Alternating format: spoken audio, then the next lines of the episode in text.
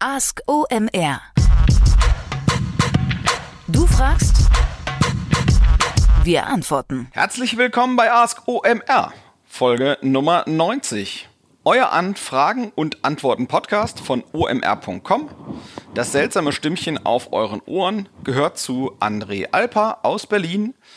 Mir haben geholfen bei der Erarbeitung der Antworten zu euren Fragen der Kai Rika aus Berlin und der Erik Siegmann aus Hamburg. Los geht's mit eurem Online-Marketing-Stoff. Elisabeth hat uns gefragt, ist es aus SEO-Sicht sinnvoll, auf den Produktdetailseiten mit Prosatexten zu arbeiten, die Besonderheiten und Nutzen des Produktes beschreiben? Sollten auf Produktdetailseiten eher Zahlen, Daten und Fakten auf den ersten Blick zu finden sein oder eher beschreibende Texte? Was sollte ich tun, um Produktdetailseiten hinsicht SEO erfolgreich zu machen? Liebe Elisabeth, vielen Dank für deine Frage, die du uns über Mail zugeschickt hast. Also ähm, SEO, sprich Suchmaschinenoptimierung auf Produktdetailseiten. Ähm, ich stelle mir also vor, du hast einen Shop und im Shop gibt es ja üblicherweise verschiedene Typen von Unterseiten.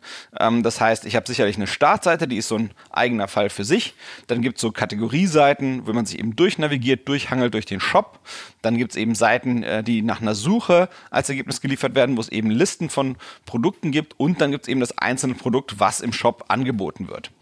Ähm, in der Regel in einem E-Commerce SEO-Setup, worum es hier sozusagen meinem Verständnis nach geht, ist es schon so, ähm, dass die meisten Bemühungen im Bereich organischen Suchmaschinenmarketings eher auf einer aggregierten Ebene stattfinden. Also eben nicht bei einem einzelnen Produkt, sondern eben bei einer Zusammenstellung von Produkten, die eine gewisse Eigenschaft teilen.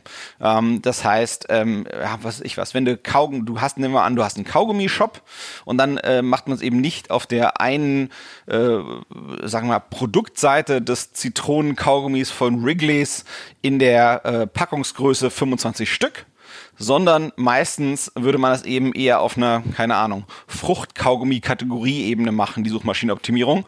Ich sage mir jetzt die Beispiele so ein bisschen aus den Fingern, ähm, einfach damit man sich es einfacher und konkreter vorstellen kann, ohne natürlich zu wissen, was du genau machst. Ähm, also insofern, in einem E-Commerce-Setup ist das meiste, was passiert, tatsächlich auf Kategorieebene.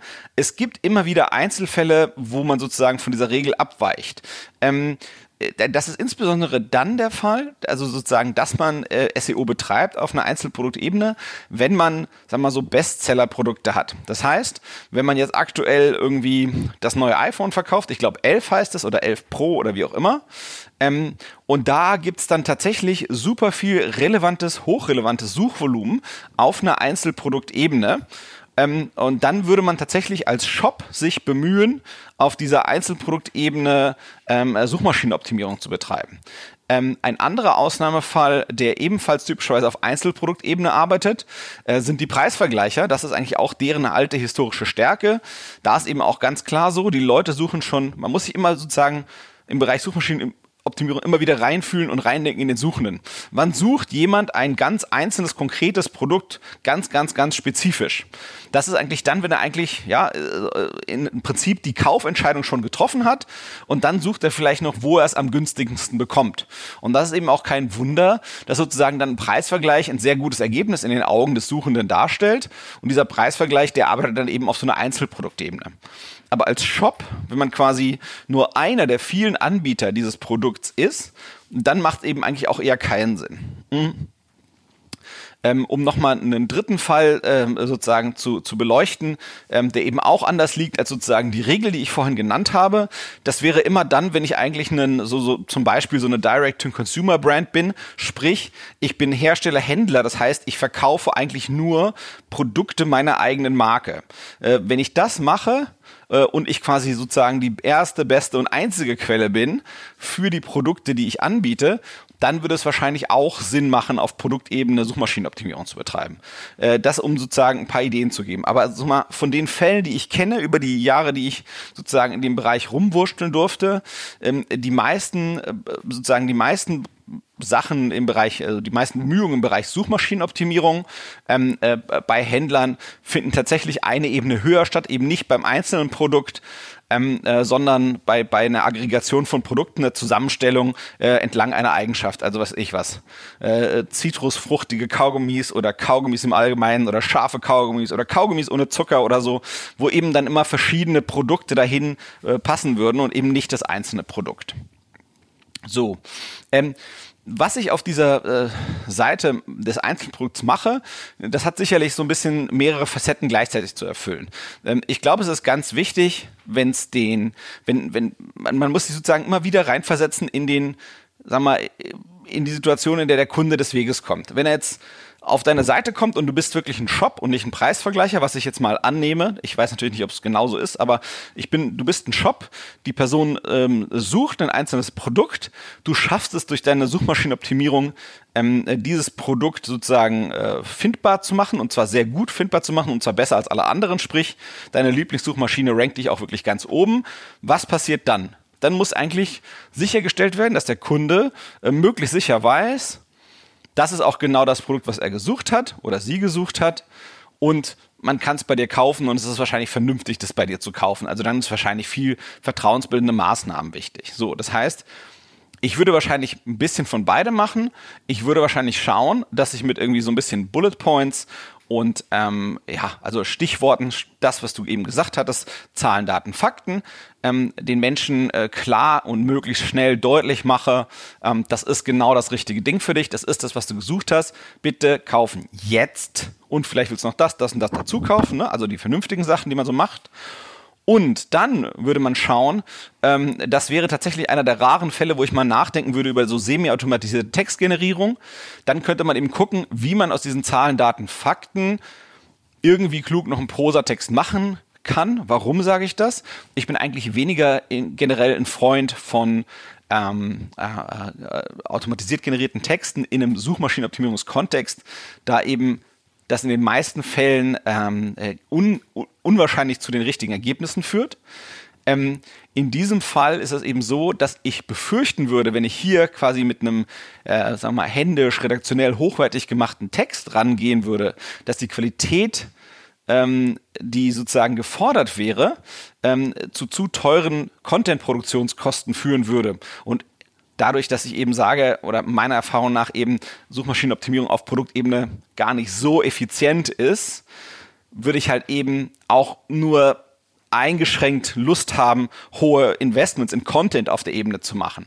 Und aus dieser Logik heraus wäre das tatsächlich etwas, wo ich sagen würde, Mensch, wenn ich ganz viele Produkte eines Kategorietyps habe dann würde ich gucken, wie ich mir da vielleicht etwas Einfaches bauen kann, ähm, was mir da so ein bisschen Fließtexte zusätzlich generiert und da eben noch, sag mal, die richtige, ja, die richtigen zusätzlichen Facetten, die man braucht, eigentlich, wenn man das Produkt in reichhaltigerer Sprache darstellen möchte, nämlich so, wie der Kunde drüber nachdenkt. Weil ich meine, Zahlen, Daten, Faktendarstellung heißt da natürlich auch gleichzeitig, ich spreche möglichst wenig drüber, ich, ich mache in ganz wenigen Worten, versuche ich ganz viele Infos rüberzubringen.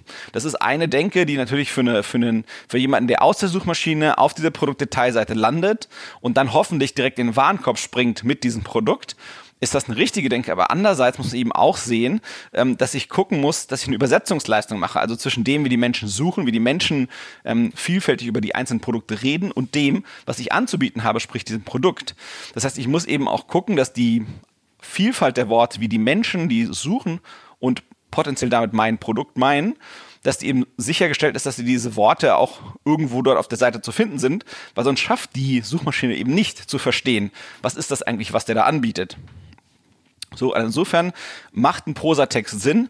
Ähm, der muss nicht above the fold sein, der muss nicht direkt sichtbar sein, aber der könnte durchaus dort eben auf der Seite zu finden sein und wenn es tatsächlich so ist, wie in eben vielen Fällen, die ich kenne, dass es eben, sag mal, jetzt nicht Prio-Thema ist, mit den Produktseiten Suchmaschinenoptimierung zu betreiben, sondern eben eine Nebenpriorität, ähm, dann würde ich eben gucken, äh, kann ich dort etwas machen, ähm, äh, Content kriegen auf irgendeine Art und Weise, der sinnreich ist, der, der ein gutes Ergebnis schafft, aber eben nicht zu hohe Kosten produziert.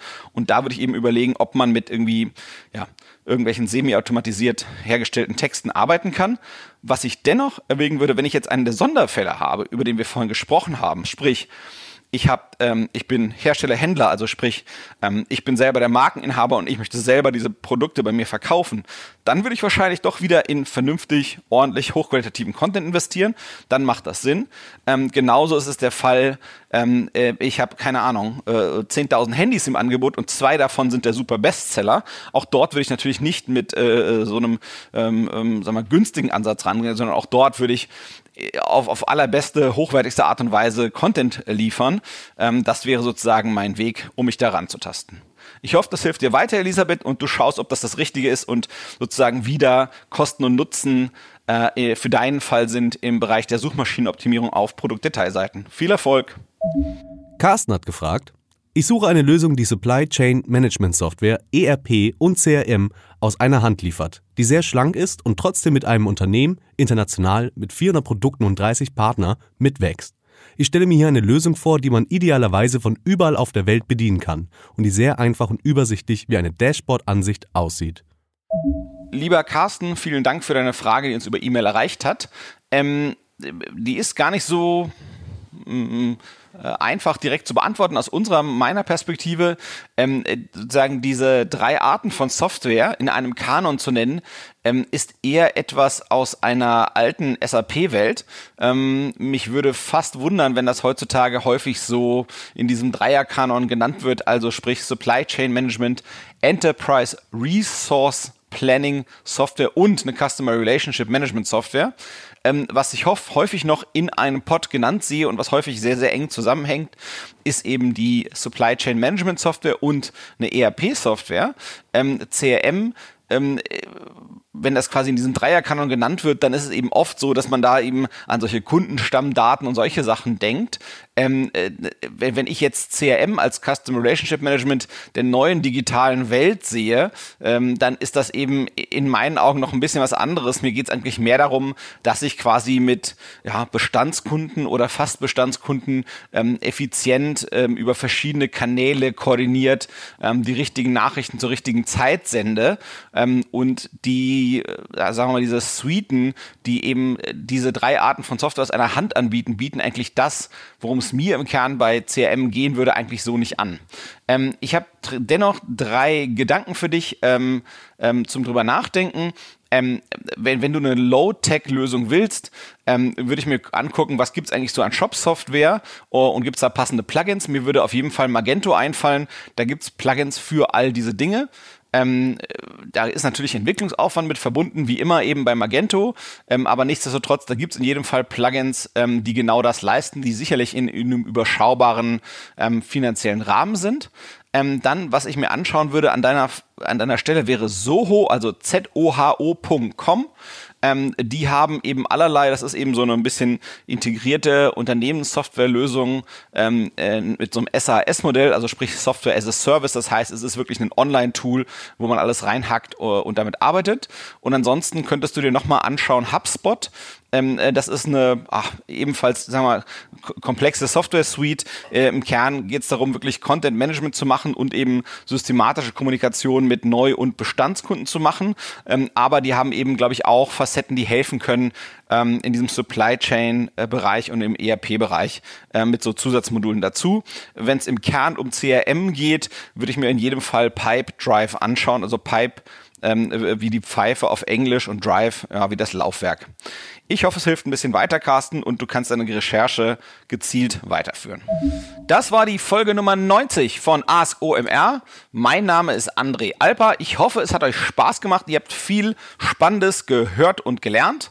Wenn ihr diese Folge gut fandet, bitte empfehlt uns weiter äh, via Buschtrommel, sprich sagt Freunden, Verwandten und Bekannten und Kollegen Bescheid, dass es Ask OMR gibt. Ich glaube, das ist eine super Plattform zum Lernen und Weiterbilden. Ich hoffe, ihr teilt diese Einschätzung. Wenn ihr Apple-Nutzer seid, bitte bewertet diesen Podcast auf iTunes.